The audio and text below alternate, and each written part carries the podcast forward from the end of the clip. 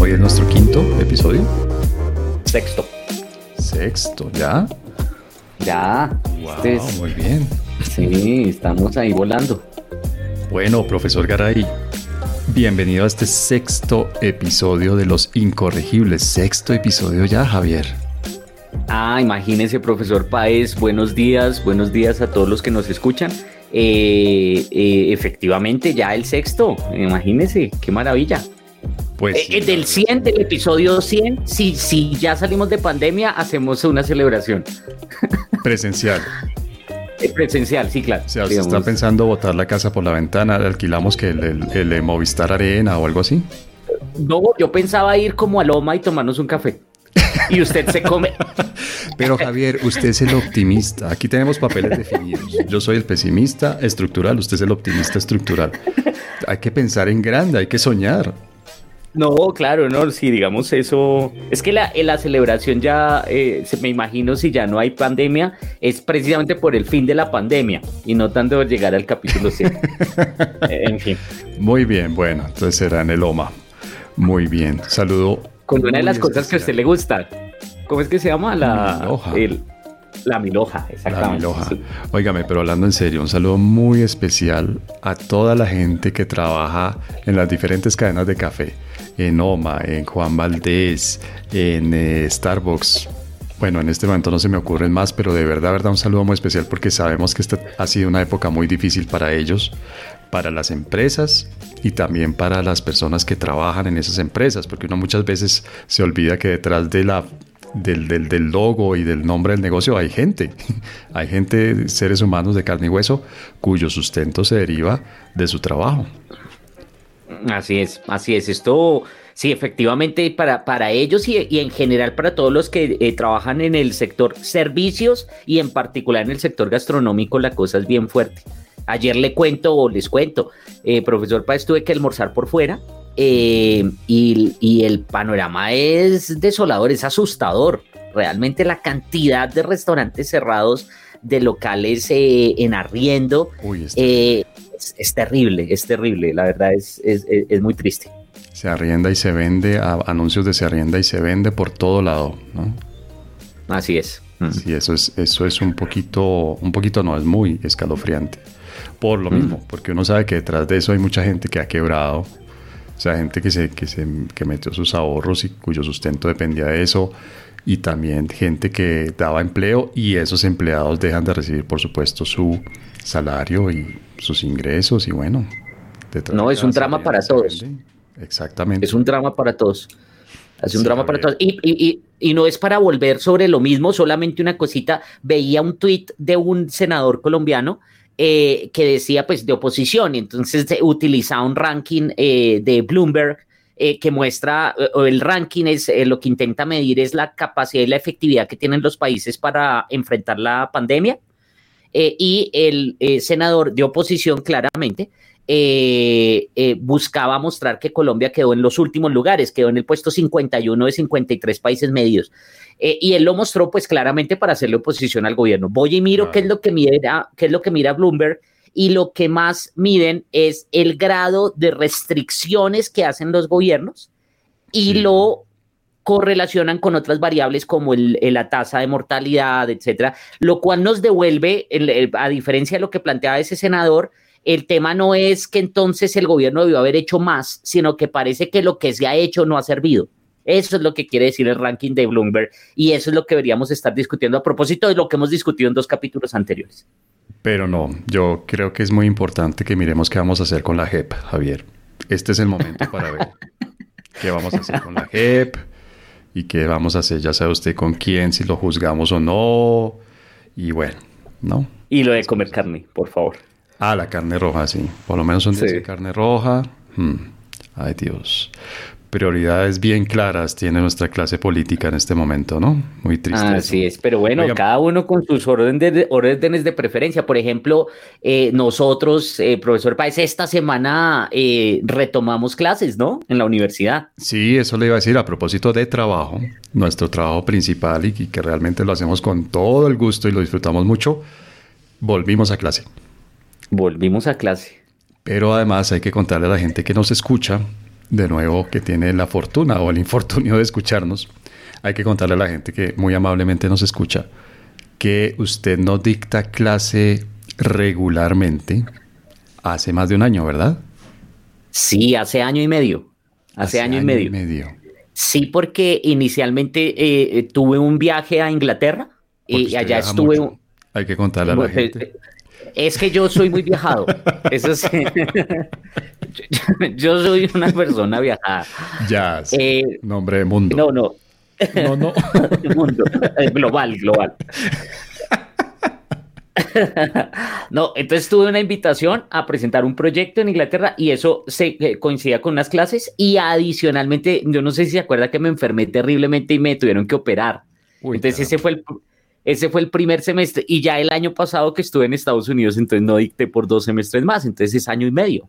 Usted estuvo en Estados Unidos porque usted viaja mucho. Ah, eh, de nuevo, es que es una cosa loca. Yo no sé, estoy ansioso de a dónde, a dónde me va a llevar el destino este año. Yo, yo en, realidad con esto que estamos viviendo, creo que si lo lleva a Chapinero, dese por bien servido. O sea, pues, Girardot, está más allá del muro. Piense en así como algo extramuros. Sí, se me va a sentir una emoción cuando, cuando salga más allá de Bienvenidos a Usaquén. Cuando cambie de barrio, cuando salga del barrio. Bueno, pero cuénteme, un año y medio sin dictar clase, vuelve a dictar clase en unas condiciones que usted no ha experimentado porque hace año y medio todavía no estábamos en esta locura de dictar clase por internet. ¿Qué siente? Hagamos una pequeña terapia de grupo aquí rápidamente. No aburramos a la gente, pero contémosle esto que siente usted volver a clase y volver a clase de modo remoto. Pues digamos, yo creo que hay varios, hay varias cosas que, me generan, em, mm, no sé cómo llamarlo para que no suene tan fuerte, angustia de pronto. Es lo menos sí, fuerte. Esa palabra es suave. es súper suave. Em, lo primero es eh, año y medio, en año y medio cambian las generaciones bastante. Eso me pasó volviendo a, que soy una persona de mundo y etcétera, cuando dejé de echar clase, cuando hice el doctorado. Fueron dos años, fueron dos años sin dictar clase y cuando volví esto ya era otra cosa completamente diferente. ¿Usted sí sintió que le estaba dictando clase a una generación completamente diferente? Después de dos años. Completamente diferente. Y yo creo que yo también había cambiado. Y yo no sé si usted se acuerda que tuve eh, problemas al principio eh, por, por, lo que yo llamo ahora eh, incapacidad de filtro, que yo no tengo filtros en la forma como planteo, lo que llaman framing. ¿no? Para, para decir las cosas. Y entonces lo que a mí me parece un chiste, eh, para ellos era supremamente ofensivo.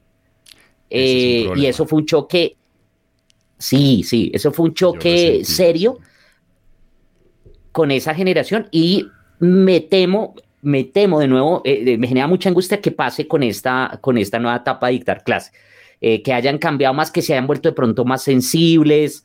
Eh, eh, eh, yo estoy trabajando en, esto de los, de, los filtros, del, framing, de eh, cómo voy a decir, qué puedo decir. muy bien, bueno, si, los, si las personas que nos escuchan tienen alguna sugerencia para el framing, del, así dirían framing. Ah, sí, claro, claro, sería Behavioral Economics, Framing en Harvard University. Eso puede ser un bonito seminario para la, universidad. Si alguien tiene sugerencias de cómo modular, que yo creo que sería la expresión, ¿no? Ya que estamos en esta cosa técnica, cómo modular un poco lo que uno dice en clase. Pero Javier, yo creo que más que el filtro y el framing y todo eso que usted dice, yo creo que es una cuestión, una palabra que está muy en uso y yo creo que en abuso, empatía. Yo creo que hay que, hay que ser un poco empáticos no, la gente, en nuestro caso, nosotros, nuestro trabajo consiste en trabajar, pues en darle clase a gente que está alrededor de los 20 años, ¿verdad? Es más o menos el rango de edad. Y, Yo creo, sí. Y a los 20, si a, si a la edad nuestra, que, la suya y la mía son diferentes, pero a nuestras edades es difícil esto que estamos viviendo. Y es difícil, no sé, mantenerse activo y mantenerse eh, tranquilo o relativamente saludable mentalmente, sano mentalmente a los 20 años, obviamente es el momento en el que uno quiere salir al mundo y devorárselo. Y ellos no pueden. Y ellos no pueden. Ahí, están encerrados. Ahí yo, yo estoy de acuerdo. Yo creo ahí me surgen varias, varios, varias dudas, varias dudas eh, eh, sobre, el, sobre el retorno y sobre las clases y sobre la relación y los objetivos, digamos, de la educación. Lo primero, eh, que efectivamente, digamos, en, en, términos, y eso lo descubrí de nuevo hace años, Em, usted no puede pensar en, dar una clase, yo no sé si educar, pero si no dar una clase, si rompe la posibilidad de comunicación. Y usted rompe la posibilidad de comunicación cuando eh, las personas se sienten ofendidas, atacadas, agredidas, etcétera, ¿no? Eso es lo primero. Hay una, eh, frase, y eso lleva... hay una frase de un pensador, creo que es un pensador francés, no recuerdo el nombre, pero hay una frase muy bella, es solo aprendemos de aquellos a quienes amamos. Entonces, digamos, no lo llevemos al, al, significado literal de amor, pero sí debe haber, sí, por favor. cierta simpatía, sí debe haber cierta conexión, sí, debe haber una cosa agradable. Debe ser agradable hablar con la persona que le está enseñando algo a uno. Yo, yo quería solamente decir una cosa, yo puedo ser muy viajado, pero usted es muy leído. Eh, bueno, eh, entonces lo, primero, lo primero es este tema, el de, el de eh, eh, el de tener esa posibilidad de la, de la comunicación. Lo segundo, efectivamente, yo he pensado mucho sobre los efectos de esto que está pasando en esas nuevas generaciones. Y lo digo sobre todo por, por, la, por mi experiencia y la forma como yo viví esa juventud. Y a mí me genera mucha, ahí sí, angustia Em, eh, pensar en, en, estos jóvenes que no pueden salir, que no pueden verse con sus amigos, eh, que no pueden disfrutar pues las cosas eh, que en ese momento para uno son trascendentales. Claro. sí, de eh, pues ahí sí, lo del café noma en la universidad, ver gente, porque uno va a la universidad más que todo es a ver gente, a tener y contactos. No sea tan zanahorio tampoco, es decir, rico el café noma o en Juan Valdés o en donde sea, pero también rico la cerveza o una cosita un poquito más fuerte que, a la que tenga uno acceso con su sueldo de estudiante y rico ir a bailar y rico ir a coquetear y rico, ¿no? Es decir, es esa época de la vida en la que uno obviamente está aprendiendo muchas cosas mm, académicas, se está preparando profesionalmente, pero al mismo tiempo está terminando de desarrollar unas habilidades sociales que son básicas y fundamentales en la vida, ¿no? Coquetear. Exactamente. Exactamente, que son cosas que yo creo que son más importantes que la misma actividad de ser estudiantes. Es, es todo lo que comprende, ¿no? El, el, el, ser estudiante.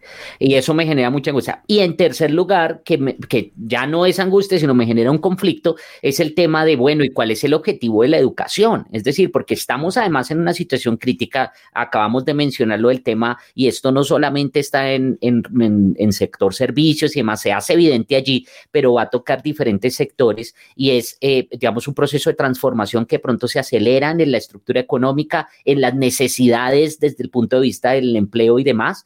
Y es eh, eh, cómo, cómo reconciliar entonces es lo que me genera conflicto, los objetivos de una educación de calidad rigurosa, exigente, eh, que genere, digamos, unas competencias, habilidades, pero también conocimientos en los estudiantes y por el otro lado lo que usted señala de la empatía. Y eso me, me tiene, no sé cómo lo voy a resolver, profesor Páez, eh, voy poco a poco, usted me dio una técnica que voy a aplicar con lo del manejo del tiempo, pero sí, vamos a ver lo otro, cómo se resuelve en el día a día. Vamos a ver. Bueno, pero hay que verle lo, lo positivo a esta sensación que usted tiene, Javier, y es que usted está vivo y está vivo profesionalmente. Es decir, esta, esta especie de pánico escénico que siente uno todavía después de, de varios años. Yo no sé, en mi caso creo que ya son más de 20 años de estar dictando clase. No sé, en, su caso deben ser por lo menos unos 15 años, Javier. Más o menos, sí. cuenta rápidamente. Y todavía sentimos nervios cuando vamos a dictarle la primera clase a un grupo. ¡Ah, qué susto! Eso es chévere porque eso es vida. Quiere decir que estamos vivos, continuamos sintiendo y continuamos conectados con esta profesión que amamos, ¿o no? Sí, es cierto, es cierto. Ahora, que es una profesión además que tiene el cambio, porque lo otro es, es no depende necesariamente del último elemento, profesor Páez, que es el cambio del medio de interacción con los estudiantes, que es el tema tecnológico. Lo que nos tiene aquí, que digamos es diferente la, la comunicación que tengo con usted por, por internet o escribir mis trinos, o sí, es diferente a lo que va a comenzar eh, mañana, que es la primera clase, eh, con estudiantes cada ocho días, etcétera. Y esa parte también tecnológica es todo un desafío, ¿no? Desde lo básico, es decir, tampoco que yo sea un torpe con la tecnología, no, esa parte no, me angustia. Con la tecnología. Eh, No, ese no es el problema. El, tema es. ese, chiste no lo entendí. no, no. ah, ok, ya. No, listo, en fin. Em, ese no es el problema, sino el tema es eh, cómo eso puede afectar o facilitar o beneficiar el proceso mismo de transmisión, el cumplimiento de los objetivos, el tema de la generación de empatía. Eh, me tiene, me tiene mm, angustiado eh, desde, desde cómo hacer para que prendan las cámaras, ¿cierto? Hasta, hasta cómo hacer para que Em, no haya un ataque de estos, que se entre alguien a la clase. que, le, eh, hackeen la clase. Que... Sí, sí, porque eso una vez pasó en una reunión de profesores, se entraron y eso, eso genera pánico. Y ponen Entonces, imágenes eh, fuertes, ¿no? En eso no, no, no es cualquier bobada, pues lo que empiezan ahí a proyectar. Exactamente. Muy bien. Y entonces ahí bueno, pero óigame, pues primero, de verdad, nada, pues qué, qué gusto, quiero decir, hablando en serio, qué gusto que uno todavía sienta esto, estos nervios de la primera clase. Y creo que hay otra fase por allí que de, uno de estos teóricos de la comunicación que dice el medio es el mensaje. Efectivamente, dictar clase presencial o dictar la remota es muy diferente, ya que hay que adecuarse a los ritmos, a los tiempos, a los ánimos y al lenguaje también. Los incorregibles. Y a propósito de todo esto tecnológico, le propongo que solamente llevamos 15 minutos aquí hablando. Le propongo, es que hablamos muy sabroso, ¿verdad? Muy viajado. Ah, no, es muy super muy hablados, somos muy hablados. Entonces, le propongo que entremos en materia en nuestro tema de hoy, que es la, yo no sé cómo llamarlo, mire que usa la palabra censura pero ni siquiera estoy seguro de poder usar la palabra censura, que sea la palabra correcta. Vamos a, ponerla por ahora. La censura de las redes sociales a Donald Trump, cuando todavía era presidente, algo que persiste. Hoy, el día de hoy que estamos grabando este, este episodio, salió la noticia de que YouTube, que es algo intermedio entre red social y canal, canal de, difusión, em, hoy, hoy anunció YouTube que definitivamente le cierra su canal a Donald Trump ya como expresidente. Pero esto comenzó cuando Donald Trump era presidente. Entonces, no sé, empecemos, si, le parece, empecemos por ahí. ¿Eso es censura? ¿Está bien utilizar la palabra censura? La verdad, la verdad, yo tampoco estoy muy seguro. En este tema, en este tema, profesor Páez, yo, yo tengo más dudas que respuestas. Eh, la primera de esas dudas es, es esto, ¿no? El, el, tema es evidente, es evidente que cualquier limitación en la capacidad de expresar sus ideas, opiniones, etcétera, eh, puede ser denominado censura. Eh, eso eh, siempre y cuando quiera decir, yo creo que dos cosas. De un lado, la posibilidad de que usted pueda, o más bien, la habilidad que se tiene del censurador para limitar la difusión de sus ideas en otros medios, por ejemplo, o a través de otras plataformas o lo que sea. Y en segundo lugar, que tenga que ver realmente con el tipo o el contenido de esas opiniones, expresiones y demás. Y aquí viene un, debate que yo creo que hace eh, referencia puntualmente a las declaraciones del expresidente Donald Trump y es eh, la famosa alegoría del, de gritar eh, fuego en un teatro. Sí, es decir, una cosa es la libertad de expresión en la que usted dice, no, pues yo creo A, B, C y D, y otra cosa es si usted tiene en aras, eh, como expresión de esa libertad, eh, como manifestación de esa libertad, usted tiene la posibilidad de gritar en un estadio lleno que hay fuego, siendo que no lo hay. Claro. Sí, que yo creo que Y eso le puede causar la muerte a un buen número de personas. Exactamente. por ejemplo, pánico financiero también, ¿verdad? Hace años, antes de las redes sociales, ya cuando había correo electrónico, yo recuerdo el caso de una mañana empezó a circular un correo electrónico que decía que la vivienda se iba a quebrar o que estaba quebrada. Ah, y empezó la gente a correr.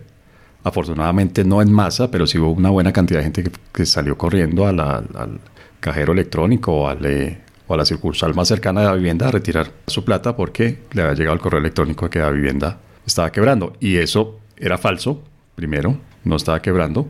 Y segundo, generó lo que técnicamente puede, eh, se puede definir como pánico financiero. Y puede suceder pánico también, como usted dice, gritar en medio de un teatro lleno de gente o en medio de un estadio lleno de gente que hay un incendio, que hay alguna, alguna otra amenaza falsa y eso genera la muerte de muchas personas. Pero yo no sé si eso fue lo que hizo Donald Trump. ¿Y qué tan diferente es, lo que hizo Donald Trump? Por ejemplo, le digo, yo tengo mi problema con eso. Mi problema quiero decir, yo no tengo una respuesta clara. Sí, la muchos problemas en los incorregibles. Yo creo que eso es lo que decimos más o menos cinco veces en cada episodio. Yo no sé, yo esto no lo tengo claro. Pero en serio, yo esto no lo tengo claro, es porque por esas mismas redes sociales, por ejemplo, hace 10, hace 10 años, creo, estamos celebrando ahora o conmemorando, yo no sé cuál sea la palabra más adecuada, la primavera árabe, ¿recuerda? Sí. Y, buena, y en buena medida los movimientos sociales que se dieron en esos países del Medio Oriente comenzaron por las redes sociales o por lo menos se amplificaron utilizando las redes sociales. Entonces, ¿qué hacemos? Está bien cuando llamamos a derrocar a un dictador y está mal cuando llamamos a derrocar a un Congreso de un país democrático. ¿Cuál, cuál es la diferencia allí?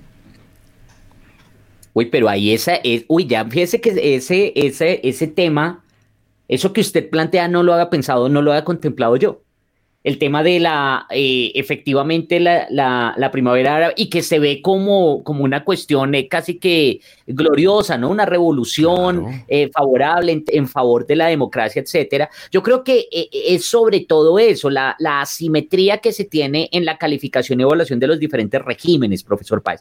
Digamos, si hay, y porque hay, si hay implicaciones éticas, es decir, no es lo mismo un totalitarismo que una democracia, no es lo mismo. Sí, y los totalitarismos o las autocracias eh, son en general mm, eh, eh, sancionadas desde un punto de vista ético y demás, ¿sí? mientras que la democracia se considera algo deseable en sí misma. Ahora, ese podríamos discutirlo si, si qué tan pertinente es y demás, pero, pero yo creo que yo creo que tiene que ver con eso y esa visión lleva entonces a que haya una mayor defensa en términos de la, del régimen democrático. Pero ahí podríamos matizar un poco incluso eh, para, para efectos de su argumento.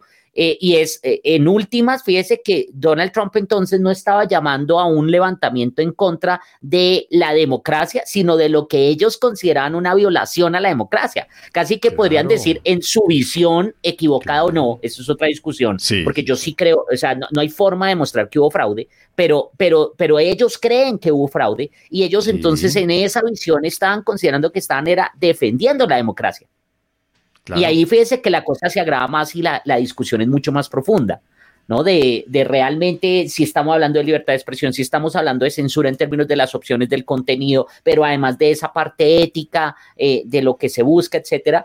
Mm, ahí usted me, me, hace cuestionar mucho porque yo tenía una posición un poco más en eh, resuelta en términos de sí, es importante que lo sancionen porque yo consideraba que eh, la imagen del gritar, gritar fuego en un teatro era la adecuada, pero ahora, no, ya, si ve, ya no sé, o sea, me, me genera más angustia este capítulo.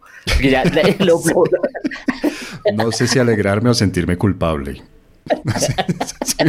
un agente generador de angustia. Pero para mí, créame que yo, yo lo pensé después de varios días de estar oyendo la noticia, pero bueno, ¿qué hacemos? Es decir, si Twitter o la red social, o Facebook o la red social que sea, sirvieron para que la gente movilizar a más gente para, digamos, los, los, primeros instigadores, instigadores es una palabra negativa, pero digamos promotores de estas revueltas en eh, los países que tuvieron su primavera árabe. Estas redes sociales les sirvieron de canal de comunicación, de caja de resonancia, de, de, de, de canal para llamar a la gente y decir, vengan a la calle a protestar y vamos a derrocar este régimen opresor y corrupto. Está bien eso, y, Twitter no hizo nada, y YouTube no hizo nada, y. Facebook no hizo nada. Los que hicieron, de hecho, fueron los regímenes opresores y corruptos que de una vez cortaron esos canales en la medida en que fueron capaces de hacerlo. Digamos, eso está bien, pero está mal que este otro personaje en este país, estoy tratando intencionalmente de no dar nombres propios, este otro personaje en este otro país diga, mire, nos robaron las elecciones y tenemos que hacer algo para evitar ese robo. Te resulta que hay una cosa que es correcta, caso A, primavera árabe, y hay otra cosa que es incorrecta, caso B, Estados Unidos con esto. que eso, eh, eh, digamos, eh, aquí un paréntesis casi que metodológico, profesor, para eso que usted hace es lo que uno tiene que hacer en términos de análisis, tratar casi que de impersonalizar las cosas, de volverlas impersonales y probar, testear sus ideas y los criterios que está utilizando para el análisis, a ver si soportan todos y cada uno de los eventos. Casi que es utilizar el álgebra, ¿no? Que es casi que utilizar el álgebra, porque lo que solemos hacer en, en, análisis político es que dependiendo del nombre y de si nos gusta, entonces vamos cambiando la opinión. Sí, eh, y de qué tan y efectivamente correcto es o no, o impolítico claro. incorrecto es. Y ahí yo sí creo que entonces, en últimas, la respuesta o, o más bien el criterio tendría que ser el fin. ¿No? Eh, de, de, realmente qué es lo que se quiere instaurar, un régimen democrático, un régimen totalitario, si estamos enfrentándolo o no, que de nuevo tiene unas connotaciones y unas implicaciones éticas, tendemos a valorar más el concepto de lo que implica la democracia, pero de nuevo ahí el matiz sería en el caso del análisis de lo, de, de lo que sucede en este otro país ya de manera reciente, eh, es si realmente ellos estaban, ellos querían instaurar, no sé, una dictadura eh, o si estaban realmente para ellos defendiendo lo que consideraron fue una violación a la democracia como la conocen. Yo creo que ese es un tema. Estaban reaccionando frente a lo que ellos sintieron que era un robo, un robo de, unas elecciones.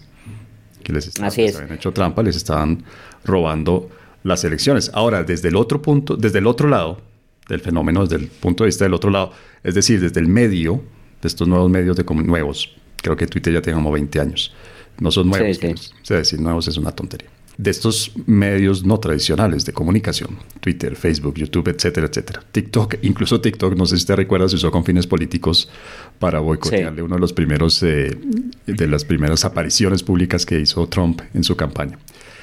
Desde, desde ese punto de vista, ¿para qué están estos medios? ¿Para qué están? ¿Cuál es su objetivo? ¿Están para derrocar dictadores y para promover, eh, no sé, dietas? O estás como un medio de comunicación para que realmente la gente los use para lo que quieran. Y cuidado, no estoy defendiendo cualquier fin. Es decir, mm. la pedofilia no, por ejemplo. ¿Sabes decirlo, no? Claro, pues que la, comisión de crímenes, pues no, digamos, no.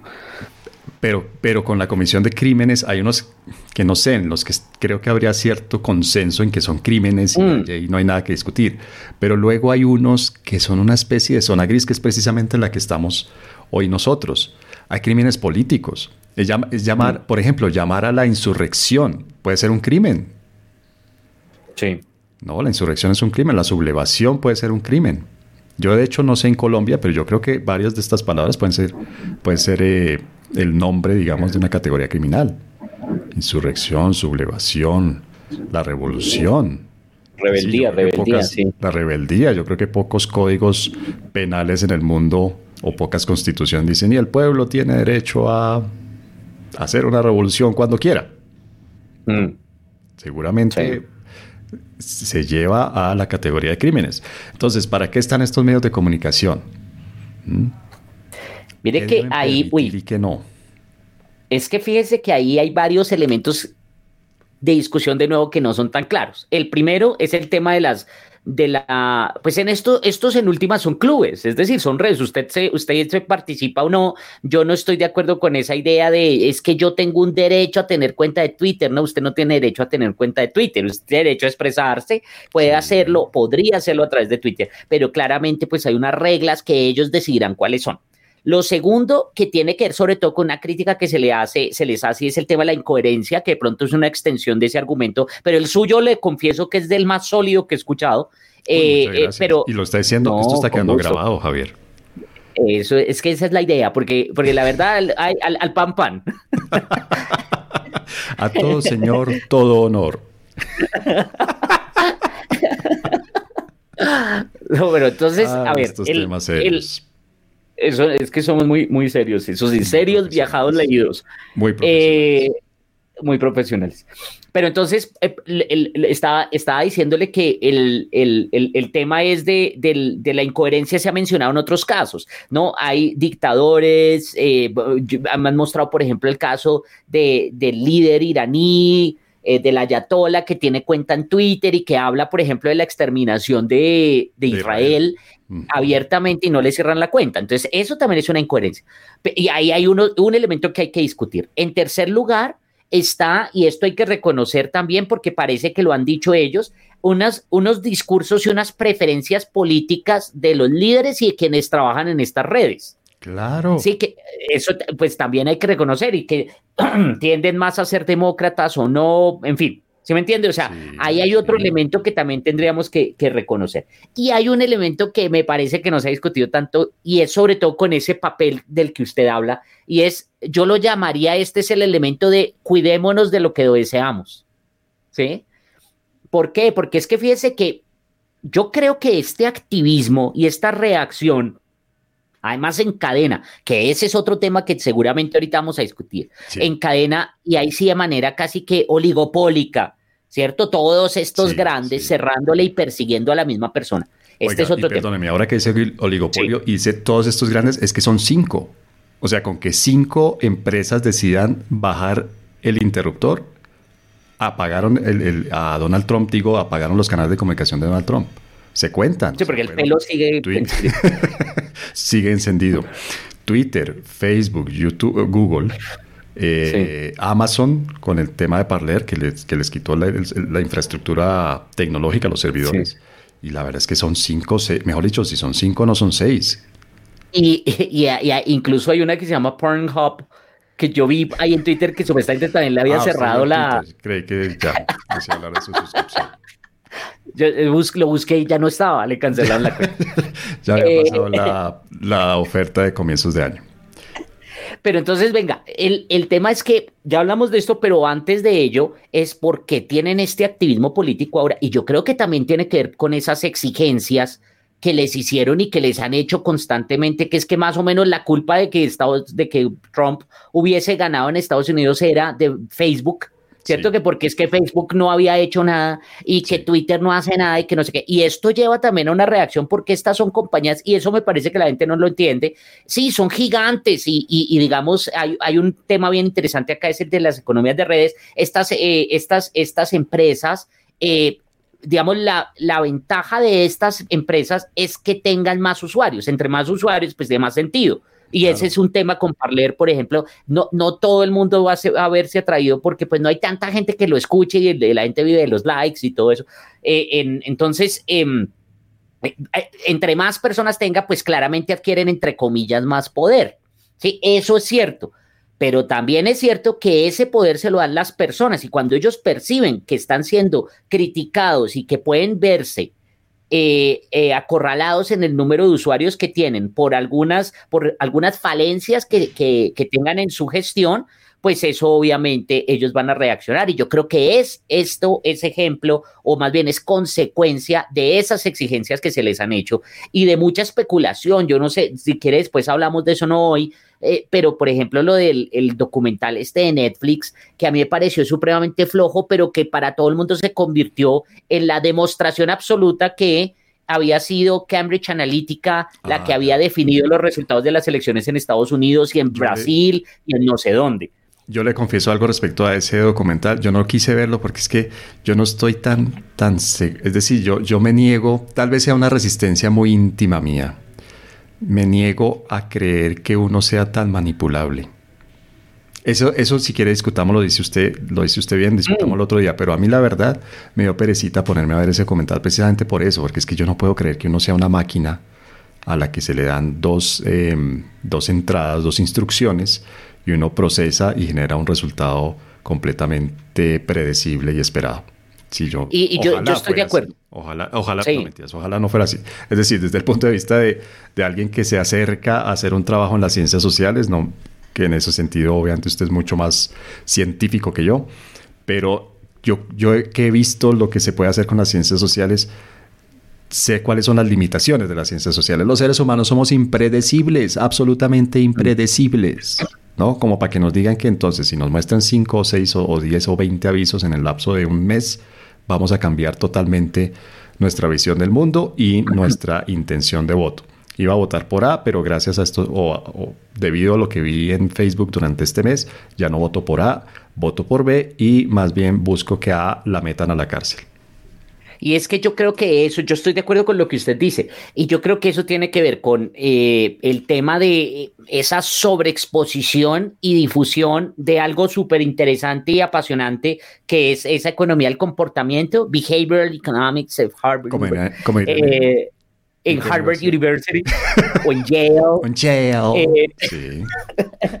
Em, eh, hay una sobreexposición, entonces ya se ha dado, ¿no? El otro día un senador trinó también eso, ¿no? La, economía comportamental a la que le dieron el premio Nobel. Este señor ya está, ya. cree que le dan el Nobel a la economía comportamental, en fin. Pero eso demuestra que incluso personas que no tienen ni idea de lo que están hablando han escuchado sobre eso. Como usted y como yo, que no tenemos ni idea de lo que estamos hablando. Ah, sí, desde el capítulo 1 aquí venimos, no tengo ni idea. Óigame, se está alargando mucho esta sección y tenemos otro tema para la segunda sección. Entonces le pido por favor redondee su idea y nos vamos a la segunda sección. termino con esto. Entonces, eso, eso tiene que ver con esa economía de comportamiento, esa sobreexposición, ¿cierto? Y por el otro lado también con una hipótesis de esta muy famosa también de una persona muy, muy, muy leída. Él no leído, sino que la gente lo lee mucho a él, que es este autor Harari, que da por sentado esa, esa hipótesis que usted, que usted menciona, que más o menos nosotros somos eh, completamente dominables y estamos a merced de los algoritmos, lo, lo, cual yo creo que eso lo discutimos después, pero también yo creo que está muy equivocado en términos de esa comprensión de lo que es la humanidad. Está sobredimensionado. Dicho eso, les recordamos que los incorregibles aún no tienen patrocinadores, pero que lo reciben con gusto. Nos vamos a la segunda sección de este programa en la que vamos a hablar precisamente de influenciadores y del tema de la pandemia y de todas estas locuras que uno oye. Y ya volvemos.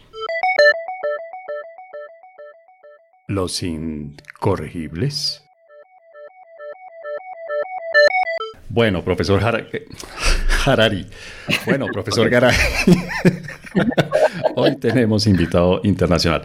Profesor Garay, entonces, en este primer segmento estuvimos mirando este, esta, a mi modo de ver, zona gris, muy gris, de la libertad de expresión, de las redes sociales y de lo que hicieron varios de estas redes sociales y varios de estos canales con el presidente y hoy expresidente Donald Trump. Pero también en estos días hemos visto las noticias de que varios influenciadores y varias influenciadoras, es decir, gente que tiene una cantidad grande de seguidores en redes sociales y cuyas opiniones obviamente pueden generar alguna influencia, de ahí su nombre, pueden generar alguna reacción en las personas que la siguen. Empezaron a hablar, por ejemplo, de tomar mm, blanqueador, ¿verdad? Es esto. Sí, sí, sí. Ay, no me acuerdo cómo se llama, pero sí, sí. Hipoclorito de sodio. Sí, sí, sí, Que eso es blanqueador. Vamos a dar la marca porque todavía no hemos recibido el cheque del patrocinador, pero eso es blanqueador, blanqueador con el que uno con el que uno hace aseo en la casa, con el que se desinfecta, pues que es una cosa muy tóxica, que de hecho, pues para, para usarlo como desinfectante, limpiador en la casa, hay que usar una cantidad mínima en una gran cantidad de agua, porque pues, es una cosa fuerte. Y vimos que una influenciadora estaba aconsejando usar este blanqueador, este hipoclorito de Se llama dióxido de cloro. Ya lo usé. Gracias. Sí, y aquí que como mejor dicho, súper conocedor del tema. Eh, dióxido de cloro. Sí. Entonces ella estaba aconsejando que se usara dióxido de cloro para prevenir la COVID-19. Sí, es, es, que parece que ella eh, puso fotos en, en, su Instagram en un yate eh, de fiesta, así como le gusta a la gente poner, eh, y comenzaron a criticarla y a decirle que pues eso era, eh, que, no se estaba cuidando, que era peligroso, etcétera, y ella respondió diciendo que no, que ella y sus amigos del yate habían, consumen regularmente dióxido de cloro, estaba diciendo, mire, usted puede comprarlo en tal lado, etcétera, eh, mejor dicho, recomendándolo, y que después esa es la receta mágica. Es decir, ya tenemos dos recetas mágicas para evitar el COVID, eso y lo que sacaron en Venezuela, que son unas góticas que son patrocinadas, o más bien eh, promocionadas por Nicolás Maduro. Ajá, por Nicolás Maduro, que es todo un científico global. Bien, pero ¿qué hacemos? Es decir, ¿qué hacemos si se supone que defendemos la libertad de expresión? Si nos beneficiamos de la libertad de expresión, o sea, esto que estamos haciendo lo podemos hacer gracias a que hay libertad de expresión, ¿verdad? Que dos personas se sienten a hablar cosas muy interesantes, muy profundas y muy profesionales, como usted y yo. sí, exactamente. Y que lo puedan publicar sin problema y que nadie venga a decirle a usted, señor Garay, ¿usted por qué dijo tal cosa? Ninguna autoridad venga a decir. ¿usted por qué dijo tal cosa? ¿Usted por qué habló mal de tal y pestes de aquel? Y señor Páez, ¿usted por qué defendió a tal y por qué dice que tal debe hacer tal cosa y por qué se queja de tal? Nadie nos ha hecho eso hasta ahora. Usted y yo nos beneficiamos directamente en carne propia de la libertad de expresión. ¿Qué hacemos para defender la libertad de expresión de la que usted y yo gozamos? Pero evitar que la gente haga locuras, o por lo menos que le diga a la gente que haga locuras. Pues mire, mire, profesor Páez, que ahí volvemos al, último punto con el que terminamos en, la, sección anterior. Y es, eh, hay que pensar realmente si estas personas que siguen a, a, a esta modelo, por ejemplo, van a hacer absolutamente todo lo que les diga solamente porque, porque es ella, cuántos de ellos realmente van a seguir el ejemplo. Y ahí hay un elemento, digamos, de discusión de, de, cuál es la capacidad de decisión o si las personas lo hacen porque ya lo creían, porque es que puede ser que sean personas, las siguen también porque les gusta creer en esas cosas, en esas teorías de la conspiración, pues o porque sí, y ahí pues entonces entraríamos en otra discusión. Yo, yo creo que habría que medir realmente cuánto es.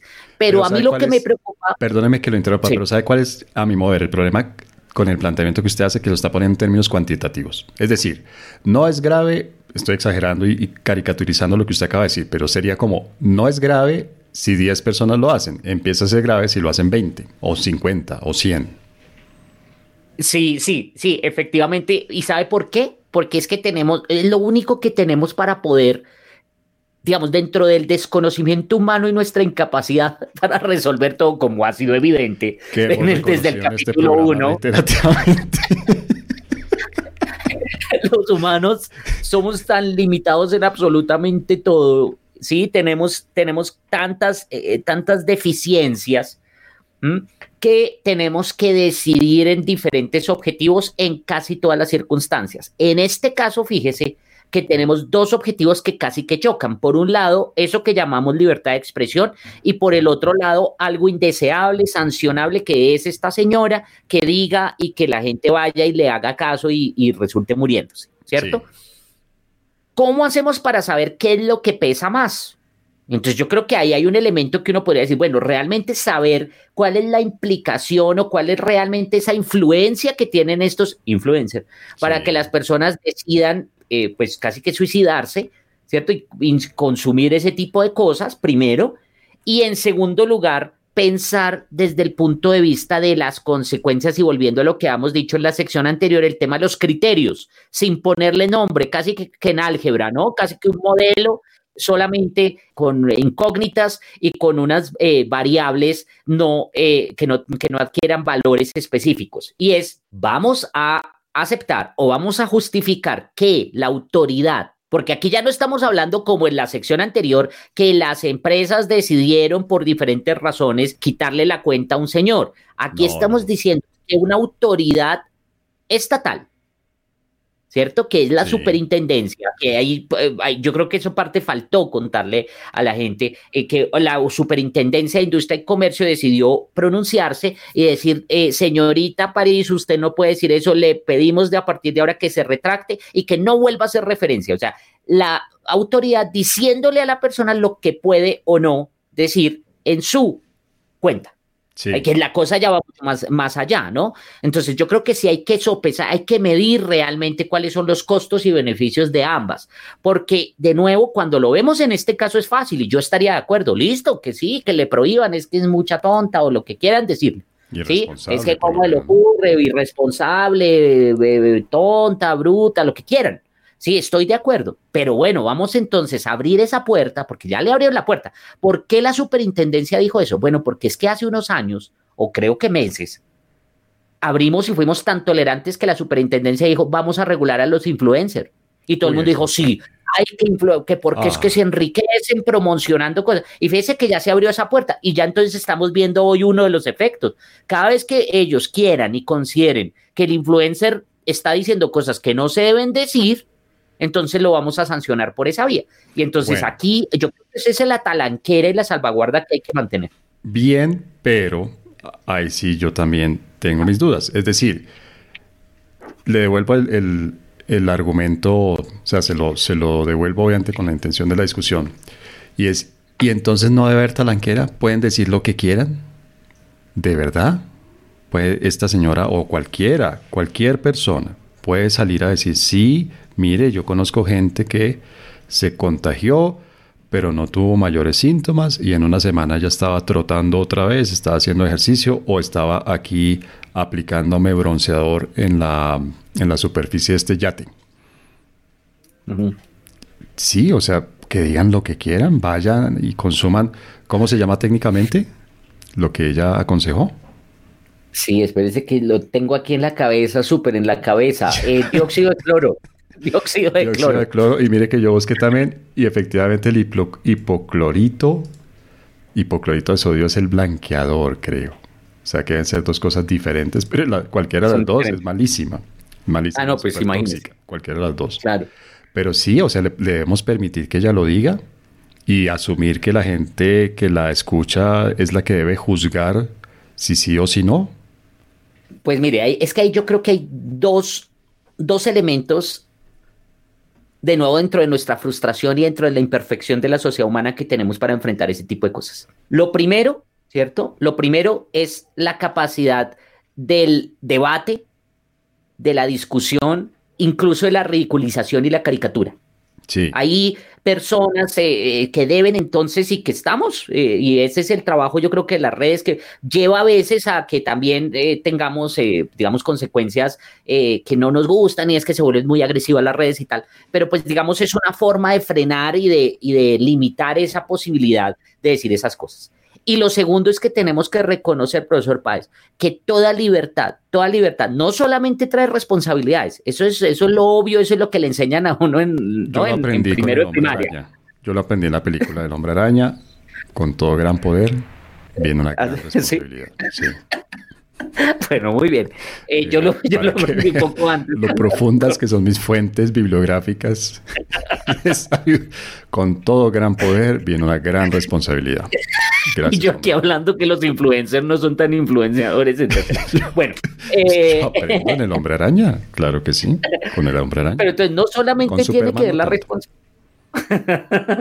con Batman. Eh, no, no solamente tiene que ver entonces la responsabilidad, sino también tenemos que reconocer, esto es supremamente importante, que la libertad también tiene efectos que no nos gustan. O sea, no toda libertad nos va a llevar a un mundo mejor, perfecto. Es decir, si tenemos libertad de expresión, no todo el mundo va a decir cosas inteligentes, eh, eh, deseables, no todo el mundo saludables, ¿sí me entiendes? Pues muy bien, Javier, pero no hay línea. Perdóneme, que es que yo creo que ahí es donde usted y yo empezamos a, a pensar un poco diferente. Debe haber una línea, debe haber un límite, o sea, no está bien. No que todo el mundo diga cosas que nos gusten, estamos de acuerdo, pero de, que digan cosas que nos disgustan a que digan cosas que nos pueden intoxicar y llevar a la muerte, hay una diferencia o no. Claro, pero entonces deme un segundo ahí, un segundo yo creo que la, línea sí hay, y que la, había mencionado antes, y del tema de gritar eh, eh, fuego en un teatro lleno. Eso yo creo que es un elemento que nos permite. Ahora, ¿cuándo se da? Fíjese que usted mismo me hizo dudar. E, es, es que el tema es, fácil decirlo en abstracto, pero es difícil ya demostrarlo y verlo en, en cuestiones puntuales. Entonces, uno podría decir, no, es que también otra línea tiene que ser, no solamente es gritar eh, fuego en un teatro, sino que también tiene que ver, como usted dice, con cuestiones saludables. Bueno, vayamos a un caso menos claro que este, porque este es evidente, ¿cierto? Pero vayamos a un, caso, menos evidente. O sea, usted dice que es evidente porque estamos hablando de una sustancia tóxica que efectivamente puede llevar a la persona a la muerte. Exactamente. Miremos el caso, por ejemplo, de entonces aquellos que eh, recetan eh, eh, pastillas para adelgazar. O, espirulina o exacto. quinoa. O, o, algo más sutil, que eso ya se ha demostrado. ¿no? Hace unos años yo me acuerdo el escándalo de una influencer de estas eh, eh, Instagramers que fue, cometió un error y parece que le subieron una foto comiendo carne y ella tenía ah, todo el cuento montado que, que, era completamente vegana y tal cosa, ¿sí? Y estaba comiendo pescado, creo que era pescado, pero perdóname que yo recuerdo el caso. Ella era vegana, defendía ser vegano, era lo mejor, era el mejor estilo de vida, el más saludable, y su médico le dijo que tenía que consumir proteína animal.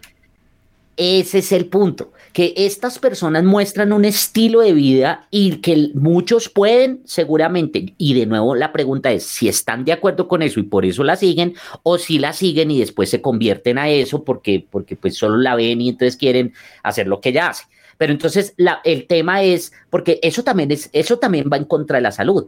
Hay personas que porque no saben hacer eso, o ahorita que está de moda esto del, del eh, ayuno intermitente, o sea, una cantidad de cosas que nos causan daño a la salud y que son defendidos por muchos Instagramers, entonces vamos a defender que la superintendencia vaya y sancione y persiga a todos y cada uno de ellos. ¿Sí me entiende? Yo creo que es que ahí es donde yo digo que se puede abrir, abrir una puerta una puerta que ya después entonces, ¿cómo la detenemos? No, estoy, sí estoy de acuerdo con, usted, perdón. En la edición voy a cortar ese no. Mentira, lo voy a dejar para que, que esto coherente. Sí estoy de acuerdo con usted. Creo que es muy peligroso. Sí. Y yo también tengo un ejemplo histórico de uno de los temas que yo trabajo, esto sí profesionalmente en la academia, que es el narcotráfico y las drogas y, y todo este tema.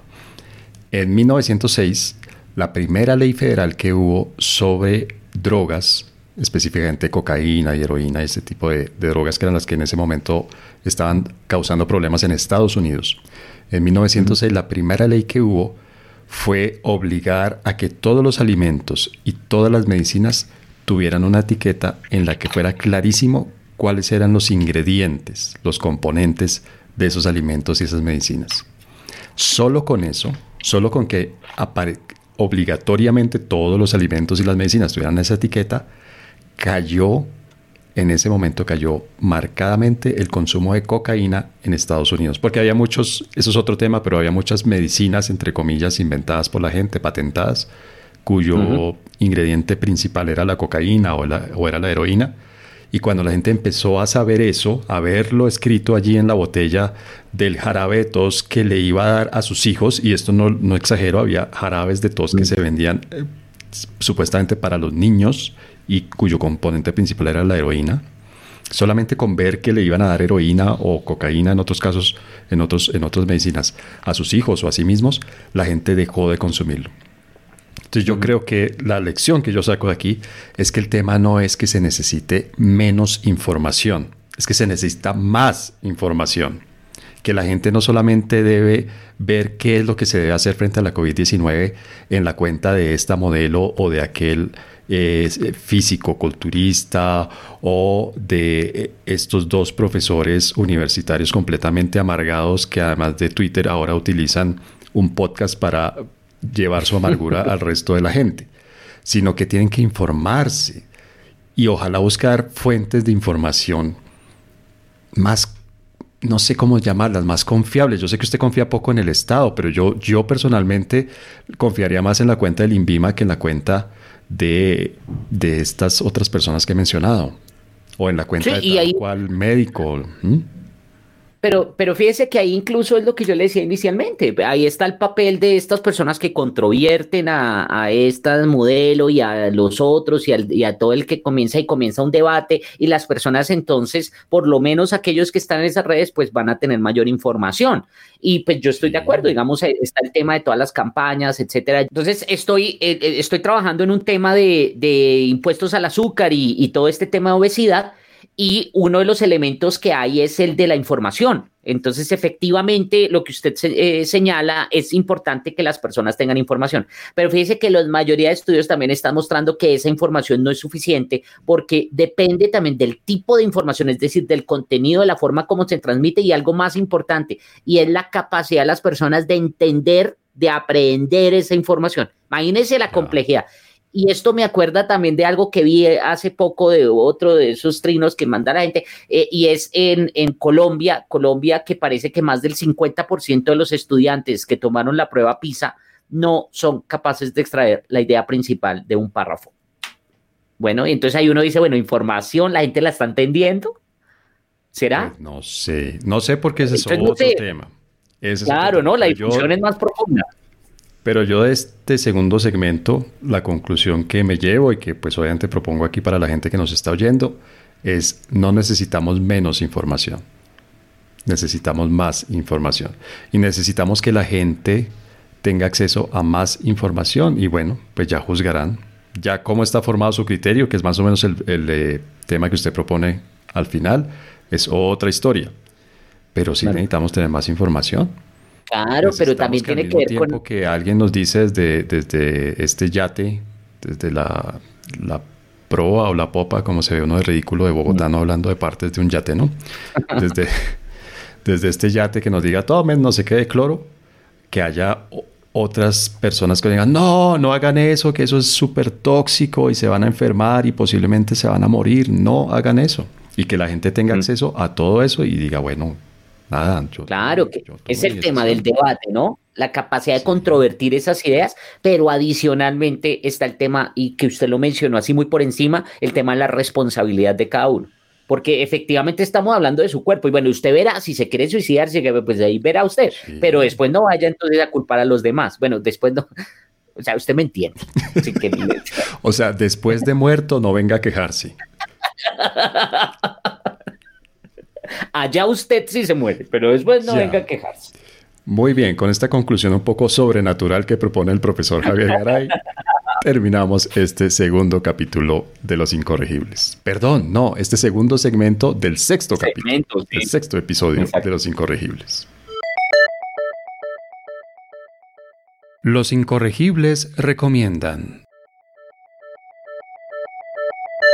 Bueno, Javier, nos quedan unos minuticos Gracias a, la paciencia de la que abusamos de la gente que nos escucha. Mentiras, yo espero que sea agradable y que el tiempo vuele tanto como vuela aquí cuando estamos usted y yo hablando de estas cosas importantísimas, profundísimas y muy sesudas que tratamos en cada episodio. ¿Qué podemos recomendarle esta semana a la gente? Eh, profesor Páez, en mi recomendación de esta vez eh, va a ser un poco más light, ya va a ver por qué, pero eh, comienzo por recomendar una serie en Amazon Prime que se llama The Man in the High Castle, El hombre del castillo, algo así es que se, que, se llama, muy buenas, muy buenas series, es bien interesante. Buenísima. es muy, es divertida. etcétera. Y, eso lo digo porque hay un libro. bueno, este divertida no sé. A ver. es me asusta un poco. Yo la he visto, yo la he visto y la verdad es divertida. No sé por qué es que lo que, lo que muestra es, ¿cómo se llama eso técnicamente? ¿Una distopia? ¿Una distopía? Sí, sí, digamos, sí, una distopía y eso... Una historia eh, alternativa, digamos, una, historia de, supuestamente del mundo real, pero si no hubiera pasado esto, si no hubiera pasado aquello, ¿cuál sería el, el resultado? Entonces lo que muestra es finalmente si en lugar de que los aliados hubieran ganado la Segunda Guerra Mundial, la hubieran ganado Japón y Alemania, ¿verdad? La Alemania nazi. Y Alemania, sí. Sí, y, pero lo chévere es que parece que cada vez más, todavía no la he terminado, pero cada vez más se convierte como en una cuestión de ciencia ficción. Porque efectivamente tiene que ver con mundos alternativos. Que además me acuerda mucho de algo que usted me recomendó hace muchos años cuando yo comencé a dictar mis clases de Estados Unidos, de la figura del mockumentary. Sí. ¿Se acuerda que usted me, lo recomendó que que son documentales también, de que, pero estos son de a manera de comedia, ¿no? De, de, por eso su nombre, mockumentary, en fin. Eh, si hubiera estudiado en jail, si usted hubiera estudiado en jail, lo hubiera visto desde el comienzo. Entonces, eh, eh, que muestran esa historia alternativa, cómo hubiera sido si Estados Unidos, por ejemplo, no hubiera ganado en la guerra de secesión, no hubiera ganado el norte, sino el sur, es más o menos. Exacto. Bueno, y una, una cosita más. Entonces, doy esa, esa super, super light porque tengo un libro que me llegó recientemente y que he comenzado a trabajar, que se llama Cut the Knot, que como romper el nudo, ¿sí? la soga o el nudo, ¿sí? Eh, que, tiene, que tiene que ver con ejercicios que explican la lógica detrás de, la, de toda la teoría de probabilidad. Entonces, ese es un poquito más denso, pero para los que les interese la estadística y eso. Solo Pero es súper chévere, es, es, bien interesante porque le explica todos los ejercicios de eso, de, de probabilidad para los que, los que somos gomosos de eso, eh, todo el tema de distribuciones de probabilidad y demás, pero lo explican de atrás, desde la parte práctica y desde la parte de los ejercicios, entonces también lo recomiendo pues para los que les interese. Bien, no, está muy bien. Las dos recomendaciones muy válidas. De todas maneras, termino un poco preocupado con que el man in the high castle le parezca divertido. Vamos a reírnos un poco con medio Estados Unidos bajo ocupación nazi y la otra mitad con el imperio japonés. Bien, y yo tengo una recomendación muy, muy rápida, muy corta y está muy light, pero muy chévere. Snowpiercer se llama. Algo así como el Rompenieves, que es una serie, creo, hubo una película, me imagino que hubo novela, esa no la conozco. Hubo una película hace un par de años. Esta es la segunda temporada de la serie en Netflix. Sí, en Netflix. Snowpiercer. Snowpiercer. Eh, que habla de el último grupo de seres humanos que quedan sobre una tierra completamente congelada y que andan en un tren a toda velocidad. Pero lo interesante es cómo adentro, en la primera temporada, hay temas de política adentro, es decir, hay temas de, de, hay un crimen, pero al mismo tiempo hay una clase oprimida y la revolución y tal. Y en la segunda temporada aparece un segundo tren, spoiler alert, aparece un segundo tren, entonces ya empiezan a aparecer temas no solo de política interna, sino de relaciones internacionales, si uno lo mira obviamente con esta desviación profesional que tenemos usted y yo. Entonces es bien chévere. Snowpiercer. Pero bien interesante. O sea, esa puede ser su nueva fuente de, información y de... ¿Qué, le parece malo el hombre araña? ¿No es bonito? Con, no, no, no, no, me parece una cosa muy maravillosa. Viene una gran responsabilidad. Los incorregibles. Javier, despidámonos, pero antes de despedirnos, ¿a qué le vamos a seguir la pista? Pues yo no sé, le propongo, profesor Páez, eh, que la próxima vez hablemos de eh, cuidado, una advertencia con lo que yo denomino cantos de sirena, todas esas eh, soluciones fáciles, atajos que nos están proponiendo desde el punto de vista social, pero que pueden ser muy peligrosos. No sé si le interese, porque además se está escuchando en todo lado, ¿no? Eso por todo lado están apareciendo, incluso algunos ya lo están implementando. Y, de eso, una parte de esas es, eh, son populistas. Una buena parte de esos cantos de sirena son bien populistas, que pueden ser muy peligrosos y muy costosos. Así es, así es. Bueno, pues esto ha sido realmente placentero. He aprendido un montón, me he reído un montón. Espero que la gente que nos escucha por lo menos se haya reído un montón. Y pues nos oímos en el próximo episodio. Javier, muchas gracias.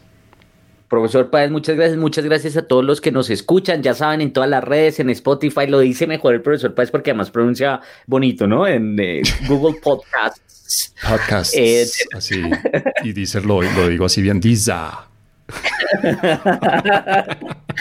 a pesar de, no, haber ido a Yale. Ah, no, eso, eso sí no, menos mal.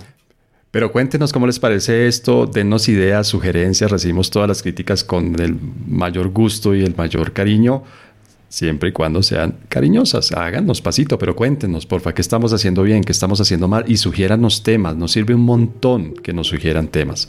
Arroba crítico con doble T y K en, en co, C-R-I-T-T-I-K-O,